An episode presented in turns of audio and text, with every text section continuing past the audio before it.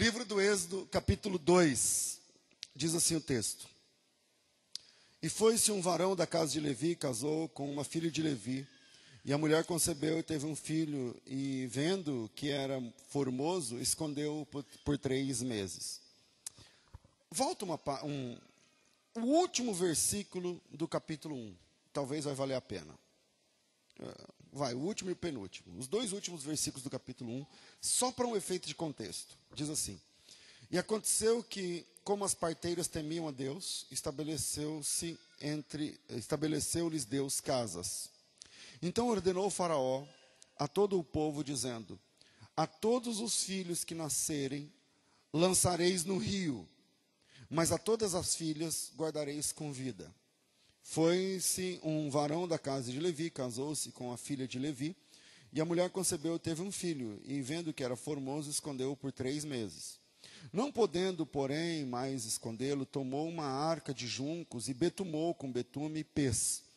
E pondo nela o menino, uh, a pôs nos juncos à borda do rio Nilo.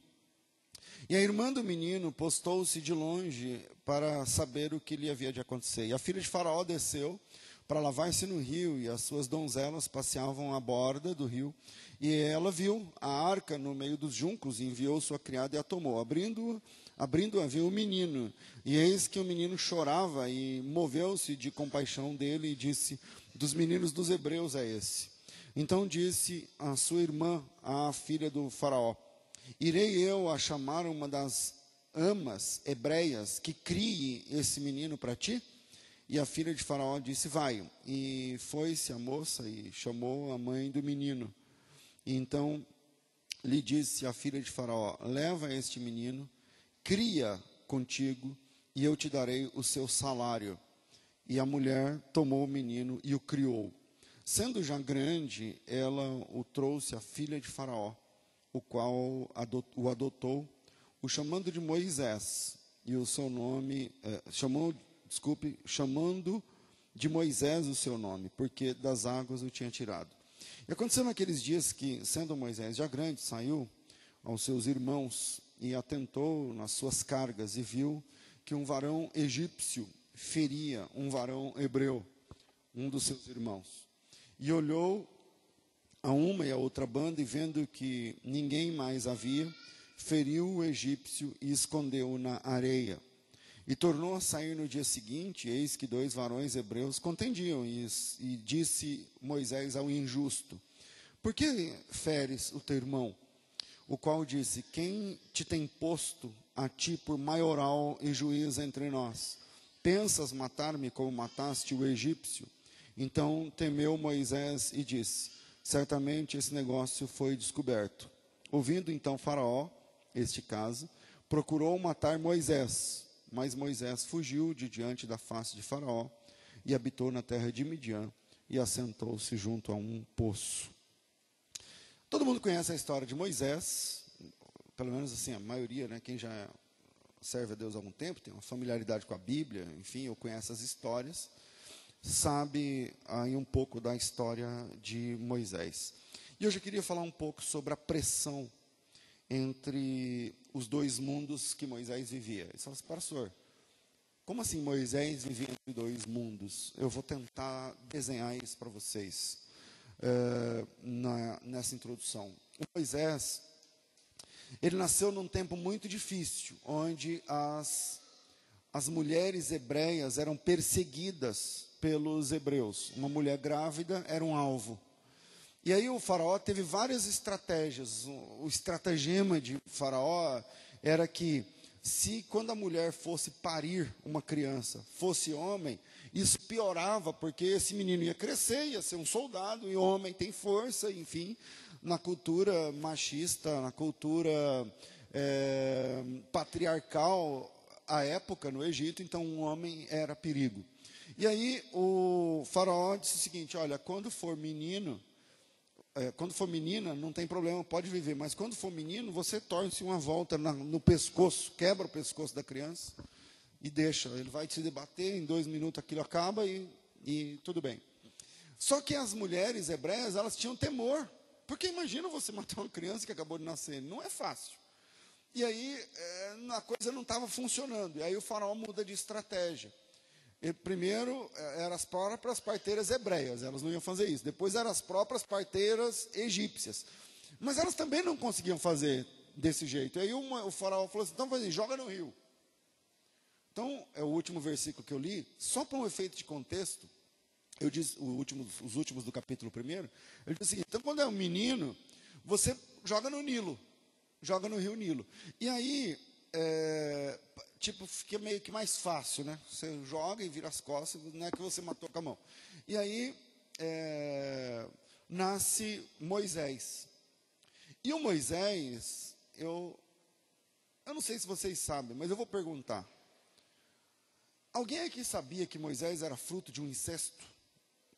De uma relação entre dois parentes? Alguém sabia? Não? É, é uma curiosidade, vale a pena então a gente saber. Lá no Êxodo capítulo 6, versículo 20, a Bíblia diz que o Moisés é fruto de uma, uma relação, é um casamento, na verdade houve um casamento, mas é um sobrinho que casou com a tia, na verdade, tá certo? Anrão era sobrinho de Joquebed. E eles. É... Bom, naquela época não existia uma proibição a respeito do incesto, tá certo? Aliás, quem vai fazer essa proibição é o Moisés. o Moisés, então veja só, o Moisés que é fruto de uma relação incestuosa, não sei se está escrito aí, é esse mesmo? Anrão tomou por mulher Joquebed, sua tia, é, e tal. Então, é, o Moisés, que é fruto de uma relação incestuosa, incesto é quando é um sexo entre pessoas da mesma família. É, então Moisés, que é fruto desse incesto, é, já que sua mãe era sua tia, e, e seu pai era, não, seu pai era sobrinho da, da sua mãe, é um rolo, né? Porque quando Moisés nasceu, ele era filho de Joquebede, mas também era sobrinho, porque é filho do sobrinho. Enfim, é, dá esse problema aí. Seus pais eram escravos e a proibição quanto ao incesto só vai vir através das mãos do próprio Moisés, tempos atrás, tempos depois, tá certo? E o Moisés, ele nasceu já condenado à morte, porque é, ele é do sexo masculino naquele contexto, a, a condenação era jogar no Nilo. E, o, e a mãe dele jogou no Nilo na verdade. Ela não podia. Se alguém descobrisse que era ela, meio que não ia sobrar para ela, porque a ideia era essa mesmo, era colocar o menino no Rio Nilo. Só que ela preparou uma arca, um, você vê que o negócio tinha tampa, não era bem um cesto só. O negócio tinha tampa, porque no versículo, deixa eu achar aqui, no versículo 6, está dizendo que quando a, a, a, empregada da, da princesa chega lá, ela pega o cesto, por causa do barulho da criança chorando, ela abre o cesto. Não está escrito aí? É, é, ela abre, é uma coisa bem, bem feita ali, talvez pelo pai, né? não sei. Mas é, o Moisés já nasce condenado à morte, e, e, por, e por precaução da mãe, por cuidado da irmã, engenhosidade do pai, enfim, todas essas coisas. E lá atrás a gente sabe que por trás de tudo isso tem Deus, por provisão de Deus, né? É, o Moisés continuou vivo mesmo nas águas do Nilo, que era a lei. O capítulo 1, versículo 22, assim, é, é, menino é, joga no Nilo. Ele foi jogado no Nilo, porém, com todos esses cuidados e essas precauções aí tirado da água pela princesa, filha de Faraó, agora é a vez de Miriam entrar em ação. A Miriam entra em cena e. Eita!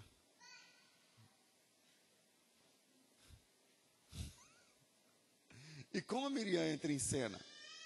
A Miriam entra em cena é, como uma olheira ali. A Miriam entra em cena e ela chega, quando ela percebe que o menino foi arrebatado das águas, ela aparece como uma menina escrava, né?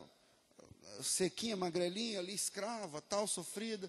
E aí ela aparece e fala assim: ó, porque o que mais tinha no, no lado hebreu era mãe com os peitos cheios de leite, porque os meninos eram mortos, e aí fica a mãe aí com aquelas semanas a fio aí para que esse peito cheio de leite pudesse empedrar e o leite finalmente secar.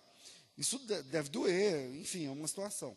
E aí ele, ela chega e fala assim: oh, a senhora quer que eu encontre uma ama de leite, uma, uma, uma dessas mulheres que pariu a criança, mas que não tem criança para dar o peito? Aí a, a mulher, a princesa disse: boa ideia, traga aí.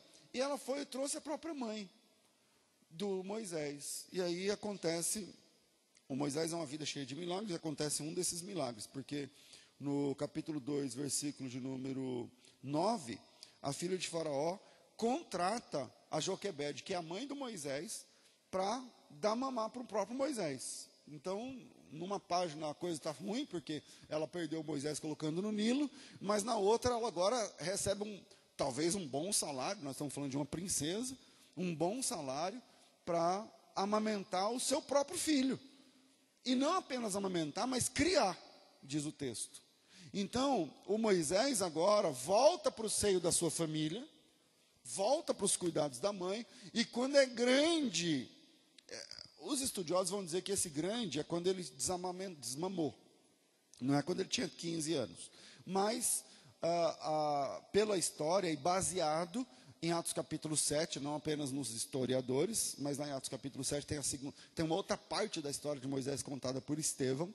É lá que a gente descobre que é, com 40 anos ele tinha quando ele matou o rapaz. É lá que nós descobrimos que ele era formado como um cientista em toda a ciência do Egito. Enfim, esse texto se completa com Atos capítulo 7 na Bíblia. E aí, é, lá a gente vai descobrir, por exemplo, que ele era criado entre as duas culturas.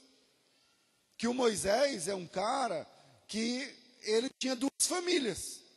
Ele tinha uma família, eu não sei quem teve essa experiência. Muita gente tem essa experiência, filhos adotivos, por exemplo que tem essa experiência de ter a família original, a família natural, e uma família adotiva. E o Moisés teve essa experiência. A família adotiva era remunerada para criar o Moisés, para tratar do Moisés, e a família, a família adotiva não, a família natural era remunerada e a família adotiva é, é, que toma, é que tem a guarda, vamos assim dizer, de Moisés. Por exemplo, quem escolhe o nome Moisés, Moisés é um nome egípcio que depois vira um nome judaico. Mas Moisés é um nome dado pela filha do faraó, que nem falava o hebraico. Uma, uma, um, é, é um nome estritamente egípcio.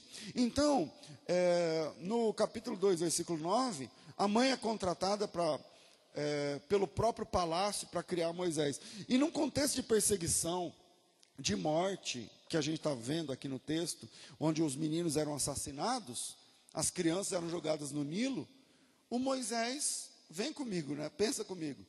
Enquanto as crianças eram jogadas no Nilo, com dias de nascido, meses de nascido, semanas de nascidos, o Moisés ficava dentro do palácio do faraó.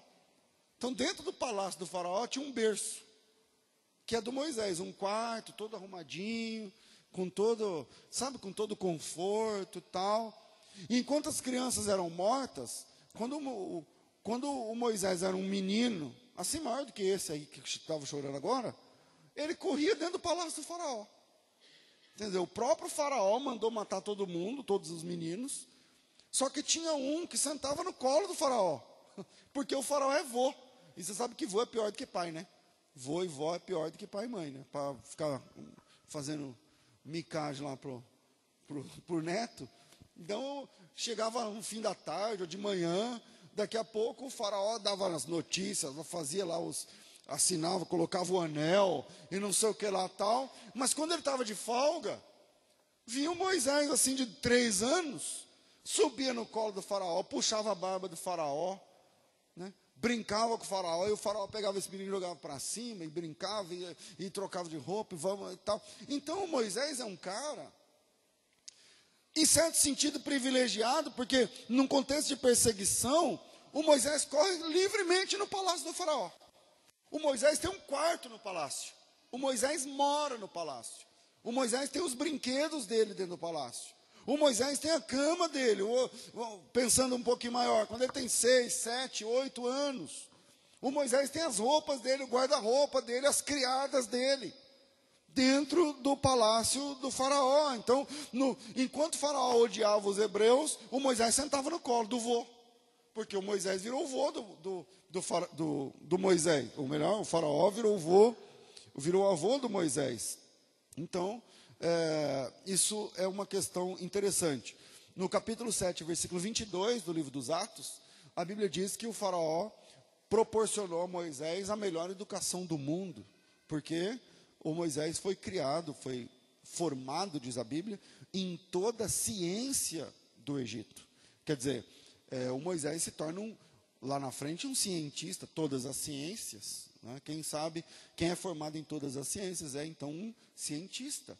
E o Moisés tem essa educação, tem essa formação, tem esse quarto maravilhoso. Os brinquedos do Moisés eram os mais avançados.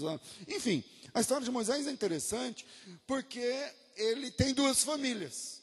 Ele é criado pelos dois. E aí que a gente, agora que a gente está entendendo isso, é, começamos a aplicar essa rápida introdução.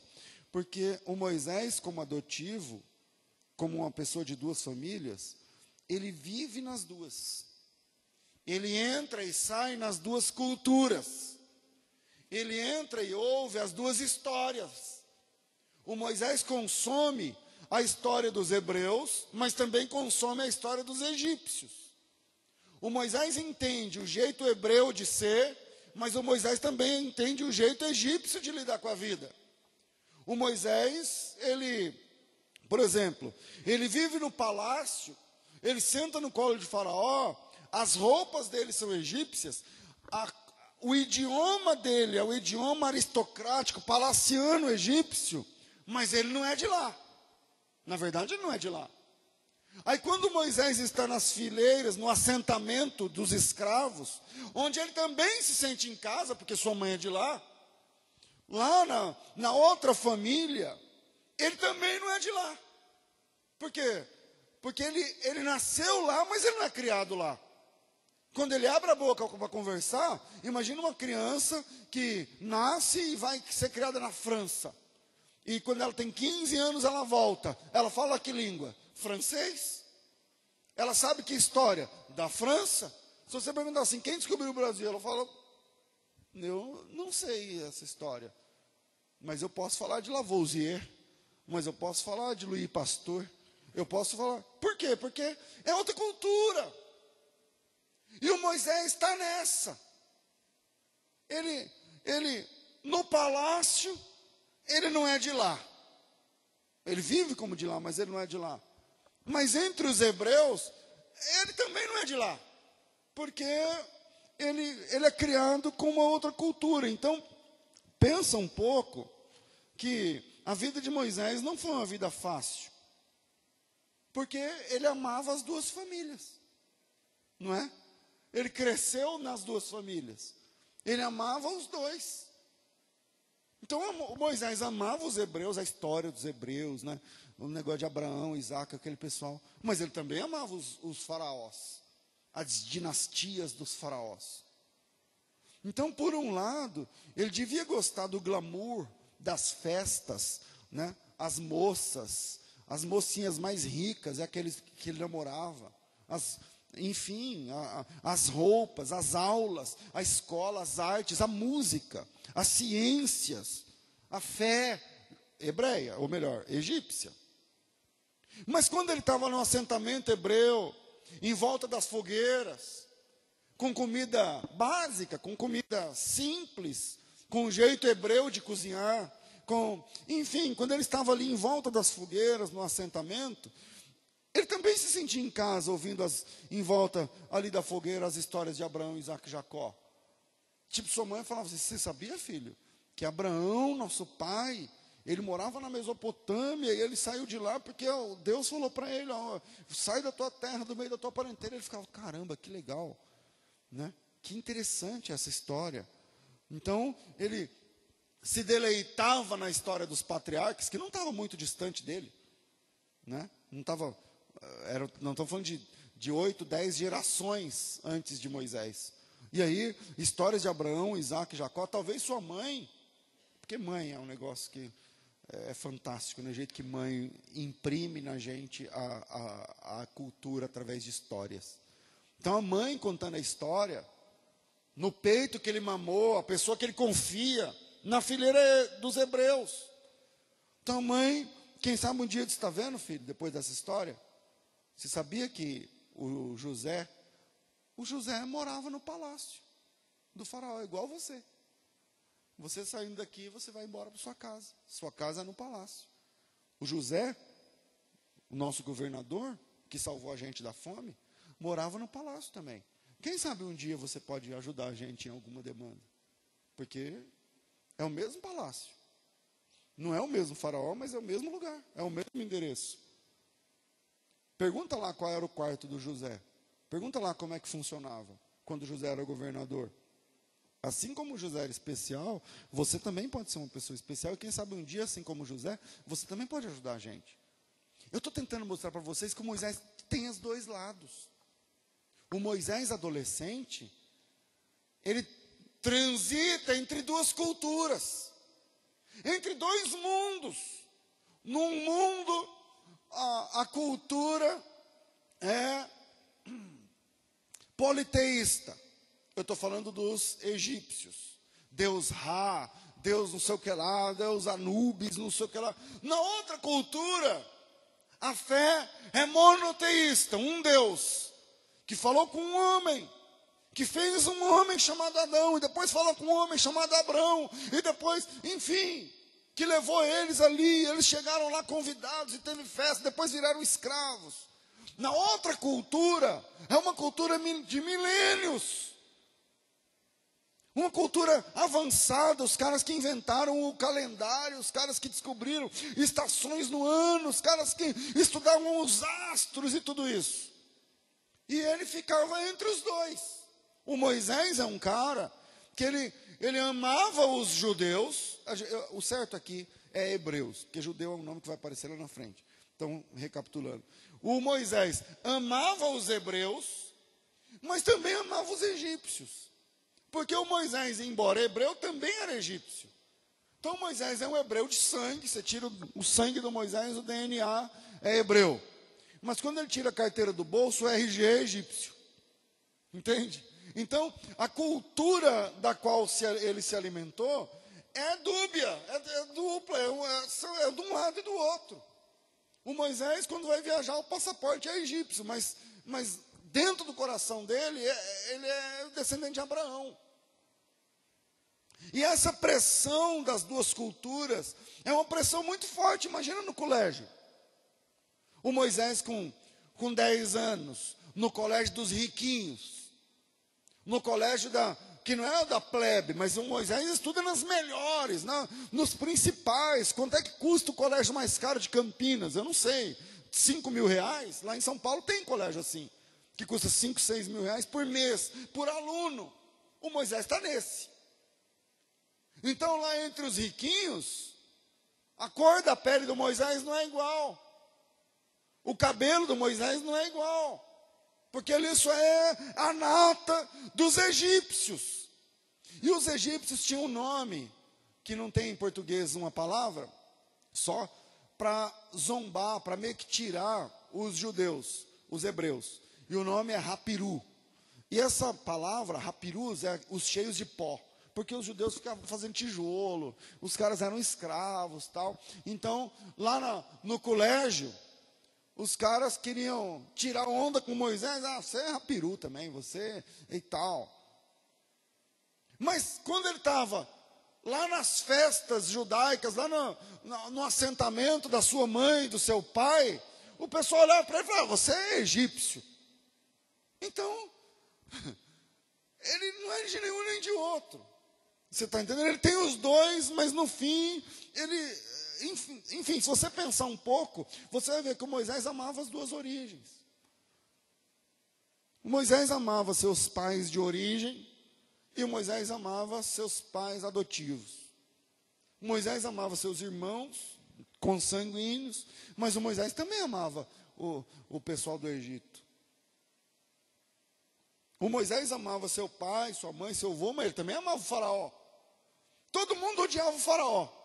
Entende? Quando Moisés é adolescente, todo o faraó é o demônio. Só que o faraó dava presente para Moisés, e abraçava Moisés, e beijava Moisés, e fazia cosca em Moisés, e brincava com ele, porque vou. O que eu estou tentando compartilhar com você é que na cabeça do Moisés existe uma batalha entre duas culturas que foram impressas nele, entre duas religiões, entre, entre duas famílias. Você está entendendo? Então eu vou deixar, se eu não sei se consegui, mas se eu conseguir desenhar isso com você, eu vou deixar três pontos para você pensar. Primeiro, quem vive entre dois mundos não desfruta nenhum deles. Quem vive entre dois mundos não desfruta nenhum. E aí eu quero aplicar na vida cristã logo, espiritual, porque a gente está sem tempo. Moisés era hebreu, mas também era egípcio. Para os hebreus, o Moisés não era hebreu. Ele não fala o hebraico, certo? Ele fala outra língua, ele tem outra cultura, ele veste outras roupas, o cabelo dele é cortado é, de forma diferente, o cara pinta o olho. Isso é, então, para, ele, é, ele é hebreu, mas para os hebreus, não. Aí vai, não, pastor, então, beleza, então Moisés é o egípcio. Então, mas para os egípcios, não também. Então Moisés, ele meio que é tirado nos dois mundos, ele ama os dois, ele transita nos dois, mas ele não é 100% de nenhum. Ele não é 100% de nenhum, porque quando ele está no colégio, na hora do, do, intervalo, na hora do recreio, quando os meninos inventam uma piada nova para tirar os rapirus, quando os, hebre, os egípcios inventam uma brincadeira nova, uma pegadinha nova, que zomba dos hebreus, aquilo dói Moisés. Ele é, da, ele é dos caras, ele faz parte do clube. Mas quando ele ouve alguém zombando, sabe, dos deuses, do, do Deus verdadeiro, que é o Deus hebreu, ou é, da cultura, da história de Abraão, da, aquilo dói Moisés. E quando ele está lá na fogueira, e quando a pessoa começa a falar, não, porque então nós temos que fazer uma rebelião e matar o faraó, aquilo também dói Moisés. Porque ele ama os dois. E o primeiro ponto é que quem vive entre dois mundos acaba não desfrutando nenhum. Isso que eu estou falando ainda continua acontecendo hoje. Porque muita gente vive entre dois mundos e não é inteiramente de nenhum. Porque tem aquele cara que veio para a igreja, se batizou, se entregou, fez a profissão de fé, falou assim: Pastor, não é isso aí, eu quero participar da música, ou eu quero participar da diaconia da igreja, ou eu quero participar do, de alguma forma do governo da igreja, ou do trabalho na igreja, ou de alguma forma e tal. Só que ele ainda é do mundo. Ele gosta da, de beber como o mundo. Ele gosta de falar como o mundano. O idioma dele ainda é o do mundo. As roupas dele ou dela ainda são do mundo. Mas ele, ele sabe que aqui na igreja ele põe outra roupa, ela põe uma roupa mais comprida. Aqui ele muda, ele tenta mudar o vocabulário, ele, ele tenta falar como salvo, ele tenta falar como crente, não como malandro, não como, como gíria, não, não, ele, ele tenta falar o idioma do crente aqui, mas você olha e vê que ele não é daqui. E quando ele chega no mundo, onde o idioma não é um problema, onde as roupas dela não são um problema, ela pode andar quase pelada e ninguém vai falar nada. Aí quando alguém solta uma piada sobre Deus, aí ele se sente mal. Porque ele, ele, ele gosta de Deus. Porque ela, ela, ela, ela gosta da igreja também. E tem essas pessoas que transitam no mundo da fé e transitam no mundo de pecado e que amam Deus, mas que também amam o pecado. Tem esses caras que, tão, que transitam nesse meio, que ama a cultura judaica, que ama a cultura bíblica, que amam as histórias dos hebreus, que amam os testemunhos de fé da Bíblia, de Gideão, de Abraão, de Davi, de Jesus, de Paulo, mas que também amam a, a bebida, que também gostam de uma cerveja, de uma pinga, de uma maconha, que também é chegado no pecado, na prostituição, na pornografia. Eu não vou duvidar que você ama um dos dois lados. Eu acho que ama mesmo. Eu acho que essa essa pessoa, obrigado, ama mesmo Deus, a fé, a igreja. Se você está ouvindo essa e está aqui dentro pensando, puxa, eu, eu tenho esse, esse barulho aí. Eu pergunto para você o seguinte: quem te amarrou para te trazer aqui hoje? Ninguém. Você veio por quê? Porque você gosta. Você levantou cedo, porque o culto é nove da manhã. Às oito e meia a oração. Tem umas igrejas que o culto é de manhã é onze, mas aqui é nove. Você levantou cedo, pôs gasolina no carro, ou pagou a condução. Pouca gente aqui vem a pé. Você veio, você gastou dinheiro. Ninguém te obrigou. Não, você vai, não vou, vai. Você vai. Não. Você veio. Quanto você ganha para vir aqui? Nada. Dinheiro? Nada. Você gasta para vir aqui. Você está entendendo? Então, eu entendo que se você está aqui por livre e espontânea vontade, você gosta. Você quer ouvir a palavra. Você, você se identifica com a cultura cristã. Só que lá no mundo, você também se identifica com a bebida. Você também se identifica com a pinga, com a, com a sei lá, com alguma coisa da cultura mundana. Eu, o que eu estou tentando fazer é um paralelo, porque o Moisés, ele, ele, ele consumia cultura hebreia, ele consumia cultura egípcia, ele amava a família dos hebreus, ele amava a família do Egito, ele amava a história dos hebreus, ele também amava o faraó, ele está no meio. E quem vive entre dois mundos, que é o primeiro ponto, né? não desfruta nenhum nem outro. Não desfruta nenhum nem outro. Porque na escola, quando ele ouvia piada sobre os hebreus, ele ficava mal, ele não ria da piada. Ele está rindo, contando piadas tal. Aí surge uma piada dos hebreus. Aí ele fecha a cara, ele fica mal. Porque, porque ele ama esse povo, ele é de lá. Mas quando ele está no assentamento e ouve coisas sobre os egípcios, ele também se sente mal. Moisés amava os hebreus, Moisés amava os egípcios. Moisés amava sua mãe escrava, Moisés amava sua mãe princesa. Moisés amava a história dos hebreus, Moisés amava a história dos egípcios. Moisés gostava das músicas egípcias, Moisés gostava das músicas judaicas.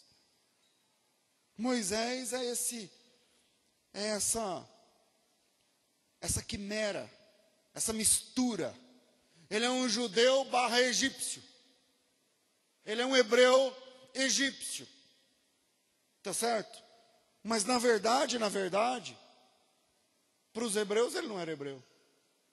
E na verdade, na verdade, para os egípcios ele não era egípcio. Porque quem vive assim não consegue ser pleno em nenhum dos dois lados. Porque você, você gosta de, de, Deus, da pregação, da palavra, do louvor, né, da fé da Bíblia, respeita Jesus, não sei o que lá. Então, por isso você vem aqui. Ok. Só que você também gosta da pinga, ou da droga, ou da prostituição, ou da pornografia, ou da luxúria, ou dos decotes, ou da roupa de andar quase pelada na rua, não sei. E aí eu te digo o seguinte: você não vai conseguir ser plena nem aqui nem lá. Se você anda assim, você não consegue ser pleno nem num lado, nem no outro. Nem nas fileiras de Deus, nem nas fileiras do mundo, porque aqui você nunca vai ser pleno, cheio do Espírito Santo e, tal, não sei o que, porque você não se entregou. E lá, você também não vai ser pleno, porque você ama Deus. E fica nessa, nessa vida. Eu tenho que ir para o segundo ponto, senão não dá tempo. Segundo, para Deus, quem não se decide, já tomou sua decisão. Para Deus, quem não se decide, está decidido já. É interessante que na escolha entre céu e inferno, é como se Deus dissesse o seguinte: vocês vão escolher que vida vocês vão levar. A que vai para o céu ou a que vai para o inferno. E, quem, e o pessoal que está em cima do muro é do lado do inferno já também. Deus não está interessado nesses indecisos. Pelo contrário, Jesus disse o seguinte: olha, se alguém quiser vir para o lado do céu, tem que tomar uma firme decisão. Tem que amar a mim mais do que ama o pai e a mãe. Tem que negar a si mesmo, pregação do Fico, quinta-feira. Tem que negar a si mesmo e assumir a cruz. Porque aquele pessoal do, ah, eu gosto, mas eu não sei, eu não sei o que lá, tal, tal, tal. Deus diz assim: esse pessoal também é do inferno, pode levar. Para Deus, quem não se decide já tomou a decisão contra Deus. Então é interessante como Deus lida com os indecisos. Quando a Bíblia diz ficarão de fora os tímidos, não é aquele pessoal que tem vergonha de, de falar em público no microfone. Ai, pastor, então se eu não falar no microfone eu vou para o inferno. Não. O tímido é o que não se decide. É aquele que fica assim, ah, então, eu não sei se eu vou, eu não sei se eu me abraço a fé mesmo, eu não sei, eu estou, ah, e tal. Não. Veja, um dia, Lucas 10, 25, eu acho que é Lucas 10, 25. Se chegaram em Jesus e disseram assim, Senhor, como é que a gente faz para ser salvo? E Jesus falou assim, ah, isso é fácil, ame Deus, sobre todas as coisas. Com toda a tua alma, eu não vou saber a ordem com toda a tua alma, com todo o teu coração, com todo o entendimento, com todas as forças. Ame Deus. Veja que o padrão para a salvação tem a ver com amar a Deus. Tem gente que acha que o crente, que o, o homem, não tem livre agência, não pode escolher. Mas essa resposta de Jesus quebra na junta isso aí. Porque ele diz o seguinte: você quer saber o que, que faz para dar a salvação? Eu acho que é versículo 27, a resposta de Jesus. Ele disse: Ame Deus. É isso mesmo? Respondeu: Amarás o Senhor teu Deus de todo teu coração, toda tua alma, todas as tuas forças e todo teu entendimento e o próximo como a ti mesmo. Quer dizer, como que eu faço para ser salvo? Ame Deus. E aí vem o pulo do gato para falarmos sobre vontade, é que o amor, o amor é uma manifestação da vontade própria de outro. Quer dizer, não, como é que eu vou falar? Não existe amor comprado. Tipo assim, eu chego em você e falo assim, ó, eu vou te dar 10 mil reais agora em dinheiro vivo e você me ama, beleza? Isso funciona? Pode ser um milhão, pode ser um trilhão. A me amar é uma decisão sua. Não pode, eu não posso comprar amor. Eu não posso comprar o seu amor por mim e nem você comprar o meu. Ou então, ó, esse mês eu vou te pagar tanto e você me ama esse mês, beleza? Não. Por que, que eu estou falando isso? Porque é o seguinte: o amor é uma manifestação única da vontade de uma pessoa. Ele pode nem ser correspondido, inclusive.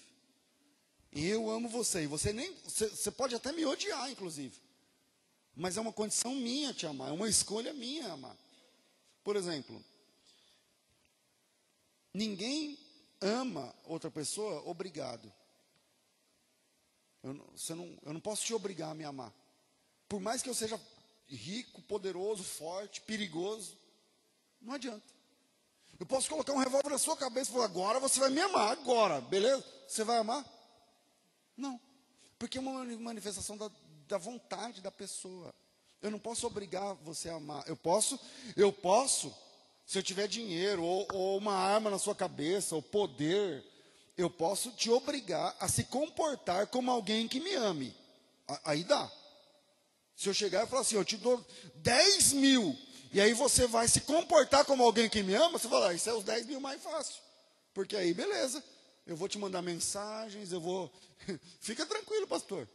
Você vai ser paparicado, meu irmão, a partir de agora, porque esses 10 mil aí mas me amar sempre vai ser uma decisão pessoal. Então, quando Jesus diz o seguinte: você quer ser salvo, ame Deus?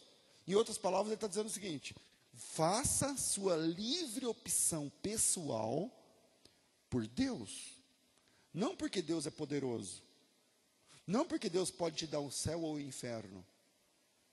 Mas porque você escolheu Deus. Porque você preferiu Deus. Então, se você, como Moisés, vive em dois mundos, se você, como Moisés, serve dois mundos, eu vou dizer para você o seguinte: você não vive nenhum dos dois. Você não desfruta nenhum dos dois. Você gosta da igreja, mas gosta do mundo, você não está bem nem na igreja nem no mundo. Nem aqui nem lá. Porque aqui você não vai viver tudo. E no mundo você não vai viver tudo. Na fé, você não vai se entregar de, por inteiro porque você ama o mundo. E no mundo você não vai se entregar por inteiro porque você ama a fé. Um dia, esses dois mundos vão colidir. E aí, você vai ter que tomar a decisão por um lado.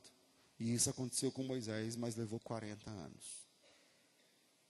Até 40 anos de idade, Moisés vivia essa pressão, porque ele ama o faraó, mas ele ama o Abraão, Isaac e Jacó. Porque ele ama sua mãe escrava, mas ele ama sua mãe princesa. Porque ele ama o palácio, mas ele gosta do assentamento. Porque ele, ele, é, ele é egípcio, mas ele é hebreu porque ele é patrão, mas ele é escravo, porque ele está num lado, mas ele está no outro. E ele conseguiu viver isso 40 anos. Talvez você esteja vivendo isso seis anos. Sete, quanto tempo você está vivendo? Amando duas coisas antagônicas. Servindo dois senhores. Fingindo que é, que é, que é 100% salvo aqui e fingindo que é 100% do mundo lá, mas você não é 100% do mundo. Que quando chega alguém falando piada de pastor, você não gosta. No boteco, quando você gosta do boteco, quando chega alguém fazendo piada de Jesus, você fala: não, não, aí não, não, não fala assim não, eu, não gosto. E quando chega na igreja, que alguém vai falar contra a bebida, você fala: hum, aí, também não. Tem os dois. E eu digo para você um dia, ou aqui ou no porvir, esses dois mundos vão se colidir. E aí você tem de fazer uma decisão, tem, tem de tomar uma decisão. Porque depois de 40 anos, quer ver? Atos capítulo 7, versículo de número 23. Me, me ajuda aí no texto. Atos capítulo 7, versículo de número 23. E, 23, é. E, mas, mas presta atenção, um pouquinho depois a cabeça do Moisés da época. Agora, com essa introdução, a gente está bem por dentro aí da, da tensão no coração de Moisés. Diz assim o texto, versículo 23. Quando Moisés completou 40 anos, veio ao coração ir visitar seus irmãos. Ele é príncipe, mas agora ele vai visitar os irmãos escravos. Ele se sente irmão dos caras. E vendo um deles maltratando, e vendo um dele, peraí, e vendo maltratando um deles, um dos irmãos, o defendeu e vingou o ofendido matando o egípcio. Ou Moisés tomando a posição entre os dois mundos. E ele pensava que seus irmãos entenderiam, vem comigo. O Moisés pensava que os seus irmãos, os escravos, entenderiam que Deus havia de lhe dar liberdade pela sua mão, mas eles não entenderam. O Moisés não tinha simpatia dos escravos, o Moisés não tinha simpatia dos egípcios. Quem vive num mundo dividido não vive nenhum dos dois. Você é casado e tem um amante. Você não vive para o teu marido não vive para o teu amante, minha filha. Você é crente, mas tem um vício. Você não desfruta o vício e não desfruta a fé, meu irmão. Não adianta. Um dia esses dois mundos vão de coligir. E aí você vai precisar tomar uma decisão. E a de Moisés levou 40 anos. Quanto tempo você faz que você não toma essa decisão? Pensa e dá a resposta para você mesmo. O Moisés teve de escolher. Depois de 40 anos ele escolheu. Mas Nessa escolha, ele teve que deixar tudo do outro. Moisés escolheu. Entre egípcios e hebreus, Moisés escolheu quem? Vocês estão comigo na mensagem. Quem é que ele escolheu? Os hebreus. Mas por que ele escolheu os hebreus? Ele já matou o cara, o egípcio. Na sequência, no day after dessa, dessa, desse, desse crime, o Moisés teve que deixar de ser príncipe, teve que deixar o Egito, teve que deixar Faraó, teve que deixar sua mãe, princesa, teve que deixar seu quarto, teve que deixar a faculdade, eu não sei o que ele já fazia com 40 anos, teve que deixar seu posto. Ele teve que... O Moisés saiu com aquele cinto de bronze, com aquele negócio de príncipe, com aquelas roupas de linho egípcio e tal, mas ele se decide pelos hebreus. E quando se decide pelos hebreus, ele tem que largar tudo. Ele tem que largar tudo. Depois de 40 anos, finalmente ele escolhe, e diante da escolha, ele teve que deixar tudo. Ele teve que deixar a família egípcia, ele teve que deixar a mãe princesa, ele teve que deixar o vô faraó, ele teve que deixar o Egito, ele teve que deixar a geografia mesmo, geograficamente falando, ele teve que deixar sua posição de príncipe, ele teve que deixar sua casa, ele teve que deixar sua cultura, ele teve que deixar seu conta no banco, ele teve que deixar tudo. O Moisés deixou tudo porque ele tomou uma decisão. E se você não tomar uma decisão, você cai no limbo. Do, essa palavra ficou meio católica, né? Você cai no, no meio dos dois, que você não desfruta nem da direita nem da esquerda. Terceiro, Deus está por trás do processo que está por trás da história. Vamos de novo. Deus está por trás do processo que está por trás da história. Deixa eu tentar explicar. É, lembra da história de José, que eu falei que Moisés ouvia na fogueira? Um dia a mãe dele falou: Ó, oh, tá vendo? Igual, igual José, você também mora no palácio. Lembra? Ok. Vou pegar a história de José, que é muito conhecida. Podia ser a de Davi, podia ser de Gideão, podia ser a de Abraão, podia ser de qualquer um. A minha, a sua, de qualquer um. Mas quando eu digo que Deus está por trás do processo, que está por trás da história, geralmente a gente se atenta só na história. E não nos mecanismos que estão por trás. E quando você se atenta na história de José, a história de José é uma história muito triste. Porque o menino com 16, 17 anos foi vendido pelos irmãos. Depois, ele foi para lá no Egito, como escravo. Depois arrumou um serviço e ele era bom no que fazia e cresceu na casa do Potifar. Depois, por causa de uma mulher que não valia nada, ele foi preso, sem dever. E preso injustamente, ele passou, amargou mais de 15 anos na cadeia. Você faz a conta de você ficar mais muito tempo preso, sem dever. Essa é a história. E quando você se atenta na história, você fala assim: nossa, esse menino sofreu demais. Nossa, esse cara viveu nas drogas não sei quantos anos. Nossa, essa menina, ela veio da prostituição. Aqui mesmo na igreja tem gente que veio das drogas, não vou apontar. Tem gente que foi traficante, não vou apontar. Alguns que eu sei. Aqui me ouvindo agora tem matadores, pessoas que já mataram pessoas. Alguns mais do que um, mais do que dois, mais do que três, mais do que quatro. E estão aqui agora sentados me ouvindo. Alguns vieram do tráfico.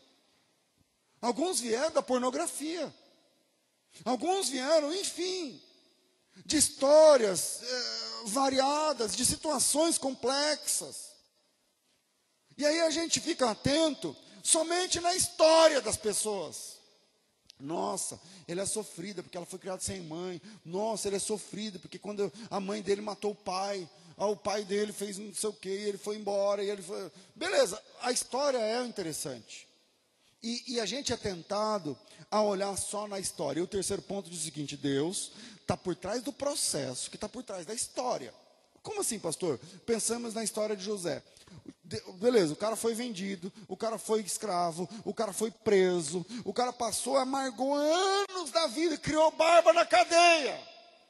O José é um cara que foi preso jovem e ficou barbudo na cadeia. Que quando o faraó chamou, ele tinha, ele tinha barba para fazer já. Mas quando ele foi vendido, ele tinha 17, 16, 17 anos. Aí você fala assim: nossa, essa é uma história muito triste. Tá bom, a história é triste, é dura, é longa, é difícil. É verdade. Eu não queria ter a biografia de José, mesmo que no fim ele virou governador.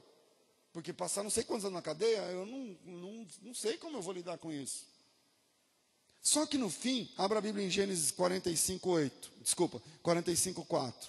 Quando José finalmente se dá a conhecer aos irmãos, quando ele chama os irmãos naquela sala, e ele é governador, com aquela roupa de governador, com o cabelo careca, com o olho pintado de egípcio, usando as, as maquiagens egípcias, e os irmãos não conheceram, porque muitos anos sem ver, e com todos aqueles adereços egípcios, eu imagino o José tirando assim, ó, o negócio, a peruca, as coisas, limpando o olho e tal. E começou dizendo para ele assim, capítulo, 20, capítulo 45, versículo número 4. Disse José a seus irmãos peças, chegam perto de mim. Chegaram, até então eles não sabiam de nada. Chegaram-se então a ele. E ele disse: Eu sou José, vosso irmão, que vocês venderam para o Egito.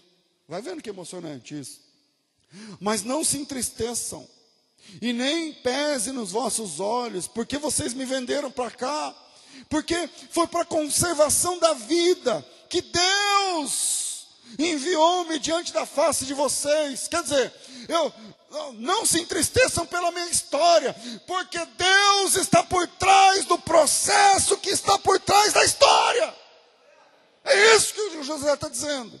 Ele está dizendo, Deus, para a conservação da vida, inclusive de vocês, que Deus me enviou para cá. Versículo 6, porque já houve fome dois anos no meio da terra, e ainda restam cinco anos em que não vai ter lavoura, não vai ter plantio e não vai ter colheita. Versículo 7, pelo que Deus me enviou diante da vossa face para conservar vossa sucessão na terra, para guardar vocês para guardar a vida de vocês e para dar livramento a vocês. Versículo 8: Assim, não foram vocês que me enviaram para cá, foi Deus. Dorme com esse barulho. Depois de toda a história de, Moisés, de, de José, ele está dizendo o seguinte: por trás da história tem o Deus dos processos. E Deus criou todos esses processos para que essa história fosse possível. Para que uma vez que eu passei por isso, eu agora pudesse ajudar vocês. Você já parou para pensar que talvez os anos que você andou viciado fosse, de alguma forma, agora, depois que você é liberto, usado para ajudar os seus irmãos que ainda estão no vício? Você já parou para pensar que a desgraceira no seu casamento também pode servir agora para dar suporte a maridos perdidos, esposas perdidas, que não sabe o que faz, gente que está aqui que a mala está pronta. E que você passou por isso. E que você já sentou num banco de uma praça sem saber para onde ir. E que agora que você está com o teu marido ou com a tua esposa, você pode sim dar suporte para as pessoas, porque Deus está por trás do processo que está por trás da história. Sou pastor, beleza, mas por, como é que Deus. O que, que você tem a ver com Moisés? O que, que você tem a ver com Moisés? Bom, voltando à história de Moisés, ele não sabia na hora, porque na hora não dá para a gente saber. O José também não sabia na hora. Quando ele foi preso dentro do buraco, ele não sabia. Quando ele foi preso na cadeia injustamente, por causa de uma mulher que não valia uma moeda, ele também não sabia. Mas depois da restauração, depois que ele é governador, que a ficha caiu, ele falou assim: peraí, eu posso usar toda a desgraceira que eu vivi para ser benção na vida dos meus irmãos. E é isso que eu vou fazer com a, a história de, de desespero que eu vivi. O que é que você faz com a sua história de desespero? O que é que você faz com as perdas? O que é que você faz com as lágrimas quentes e dolorosas? O que é que você faz? Deus estava por trás dos processos para te ensinar lições que só na perda você ia aprender. Que se você tivesse bem, você não ia estar nem prestando atenção no que eu estou falando aqui agora. Deus está por trás do processo que está por trás da dor. Deus está por trás do processo que está por trás da perda. Deus está por trás do processo que está por trás da história.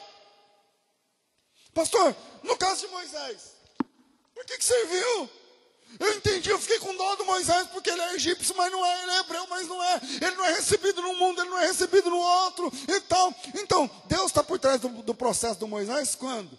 Quando ele nasceu escravo. Por quê? Bom, porque o Moisés nascendo escravo, ele é hebreu.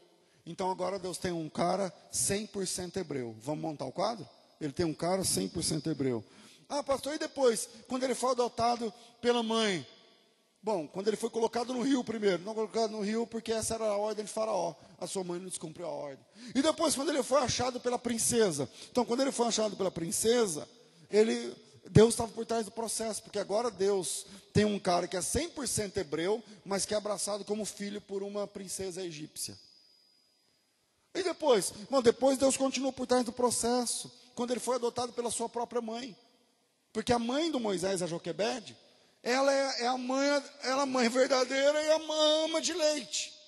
Então agora, veja como Deus está por trás do processo. Agora Deus tem um cara 100% hebreu, de linhagem, eh, descendente de Levi, porque Moisés é levita. Um cara 100% hebreu da gema, porém egípcio no registro de cartório, porque Moisés é um nome egípcio. E agora ele tem uma, uma princesa como mãe, então ele vira um príncipe. Agora ele tem uma ama de leite, que é a sua mãe verdadeira. Então agora ele tem a cultura judaica sendo colocada nele desde quando ele nasceu, desde quando ele era bebê, desde quando ele era pequeno, começou a andar.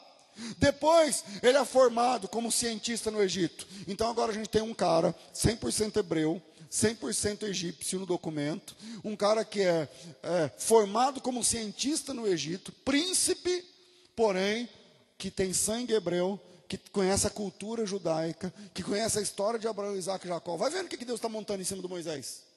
Vai vendo o que Deus está montando na história do cara. Aí, beleza. Ah, pastor, mas quando ele colidiu com essas duas culturas, ele matou o egípcio. É verdade. Então agora esse cara é um assassino, foragido da justiça que abandonou o Egito e foi viver aonde? Em Midian.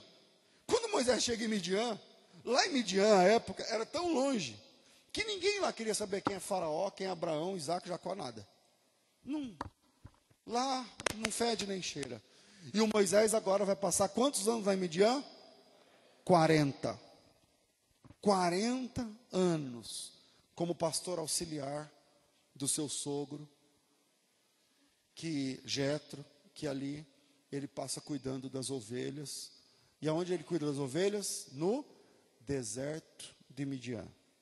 E agora, Deus tem um hebreu 100%, que conhece o Egito 100%, que sabe a língua aristocrática palaciana 100%, que conhece a cultura egípcia, que conhece a cultura judaica, que conhece a língua egípcia, que conhece a história dos faraós, das dinastias de Faraó, e que pode sobreviver por 40 anos no deserto. Pastor, como assim? Ué, ele não sobreviveu 40 anos no deserto? Ele ficou 40 anos no deserto de Midian, no deserto do Sinai, tratando de ovelha. Um cara que era príncipe, passou 40 anos para ficar gago. E quando Deus encontra Moisés lá no, com 80 anos, ele tá, é gago agora. Porque no deserto ele não fala com ninguém mais. No deserto ele só tem as ovelhas, meu irmão. Só oa, oa. O quê? O quê? Acabou. Não tem mais faculdade, não tem mais mesas de mármore, não tem mais. E o que Deus estava fazendo era criando na história de Moisés um cara que fosse hebreu, egípcio, um cara que fosse resistente ao deserto, um cara que soubesse lidar com a falta d'água, um cara que soubesse o que é um calor de 50 graus no lombo de manhã e menos 5 à noite no mesmo dia. E ele criou isso em Moisés. Logo, Deus está por trás do processo que está por trás da história. E a pergunta que eu faço, que você vai responder para você mesmo. Quando a gente lê essa história e vê que Deus, estando por trás do processo, criou em Moisés um libertador dos hebreus. O que é que Deus está criando nos processos que estão por trás da sua história? Porque tem que ser alguma coisa. Tem que ser alguma coisa. Essas lágrimas não podem ser em vão. Essas perdas não podem ser em vão. Essas alegrias, essas conquistas que você está vivendo não podem ser em vão. Para que, que você vai usar isso de alguma forma para a glória de Deus? Para ser boca de Deus aonde? Deus está fazendo você chegar em meios que outras pessoas da sua família não chegou. Deus está fazendo você passar por processos que outras pessoas não passaram. Escute Deus essa manhã. Onde é que você vai chegar com tudo isso que Deus está fazendo por trás dos processos que estão por trás da história? Porque a gente tem a maneira de enxergar só a história. Você olha a história de Moisés e fala, nossa, tem hora que você fala, tadinho, tem hora que você fala, nossa, que benção. Tem hora que você fala, nossa, lascou tudo. Tem hora que você fala, nossa, agora vai. Tem hora que você fala, ah, agora não vai. Então, e tira os olhos da história e coloca os olhos no Deus que está por trás dos mecanismos que geram a história. Deus, ele não estava querendo fazer judiar do Moisés. Deus não quer judiar do seu irmão. Mas às vezes ele precisa de alguém resistente para atravessar o deserto. Às vezes ele precisa de alguém que conhece a história do mundo. E ele achou isso na sua biografia. Ele achou isso no seu casamento. Ele achou isso no seu sofrimento. E você pode sim usar as lágrimas e sorrisos que Deus fez você chorar ou sorrir na história, para que o nome dele seja glorificado e para que pessoas sejam alcançadas. Você pode. Sabe qual é o problema? É que a maioria das pessoas pega essa biografia e joga no lixo. Por que, que Moisés passou 40 anos no deserto? Porque Deus precisava de um cara que aguentasse 40 anos no deserto. Porque Deus agora, chamando Moisés, vai falar assim: quantos anos você passou no deserto? 40. Qual que é o teu limite no deserto? 40. Então você vai ficar 40 anos com o pessoal no deserto dirigindo a igreja. Qual é a tua experiência no Egito? Fala, eu falo a língua aristocrática, eu conheço toda a ciência no Egito, então você pode ir lá falar com o faraó. Qual é a tua experiência com os hebreus? Ah, eu sei a história de Abraão, de Isaac e Jacó, aquele pessoal da, da, do, né, dos pais né, judeus, eu sei que não sei o que lá. Então você pode começar a escrever os, os dez mandamentos para eles. Deus está por trás do processo. Agora você pode usar a sua história para edificar primeiro você. Pastor, como eu edifico a mim mesmo? Sabendo disso já. Sabendo disso, você já está sendo edificado aqui, de graça. Sem você sofrer, sem doer, sem pagar, de, de nada. Não é verdade. Eu fui abandonado pela minha mãe. Eu posso usar essa história de alguma forma para a glória de Deus. É verdade, eu não tive um pai, eu tive um animal que só me espancava. Mas eu posso usar isso de alguma forma para a glória de Deus. É verdade, eu fui traído pelo meu marido. Eu fui traída pelo meu marido. Mas eu posso dar suporte para pessoas que passaram pelo histórico que eu passei. É verdade, eu fui abusada na infância. Eu posso chegar lá no grupo das, das crianças e, e, e, conversar com a irmã responsável, falar, deixa eu conversar com as crianças sobre como tem que lidar, sobre como que eu tinha que falar e não falei. É verdade, pastor, eu vim da prostituição. Quer dizer, eu posso conversar com jovens, eu posso ser o. Deus pode usar a tua biografia. Porque Ele está por trás dos processos que gerou a tua história. E o que, que você vai fazer com a tua história? Jogar no lixo? Agora é com vocês. Que Deus abençoe vocês no nome de Jesus.